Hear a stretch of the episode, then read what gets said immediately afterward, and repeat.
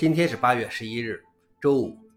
本期是银河观察第一千零九十七，我是主持人银河老王。今天观察如下：第一条，甲骨文、组字等抱团制作金融版企业 Linux。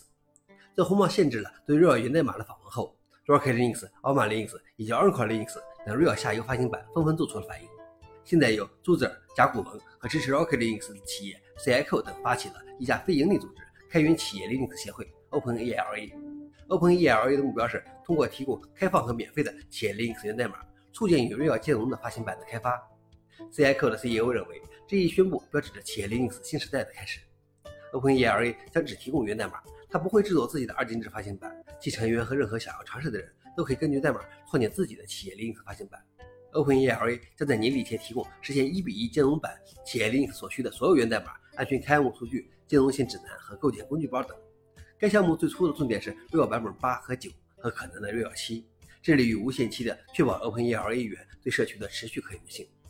消息来源 c d n e t。老王点评：这就是强行兼容了。但我更希望见到一个逐渐独立于 r a l 的开放的企业 Linux 家族。遗憾的是，在红帽封闭源代码的整个事件中，我们没有看到国内的几家企业 Linux 厂商和社区有过任何动作和发声。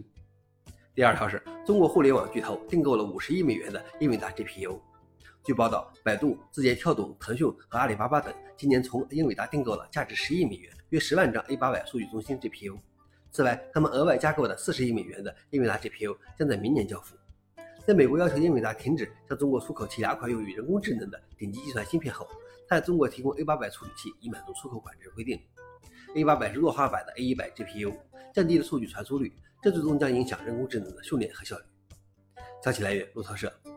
老王点评：现在英伟达 GPU 简直就是硬通货啊！最后一条是，机器人比人类更擅长破解验证码。一项新的综合研究对一百多个流行的网站部署的安全系统进行了检查。他们邀请了一千多名来自不同背景的在线参与者，在这些网站上进行了十次验证码测试，并对其难度进行了评估。他们发现，科学杂志中描述的许多机器人在这些测试中的速度和准确率都能够击败人类。一些验证码测试的人类参与者需要九到十五秒才能破解，准确率约为百分之五十到百分之八十四。而机器人只需要不到一秒就能破解，准确率大多在百分之九十六以上。消息来源：Independent。老王你：所以验证码到底验证的是谁呢？以上就是今天的硬核观察。想了解视频的详情，请访问随附链接。谢谢大家，我们明天见。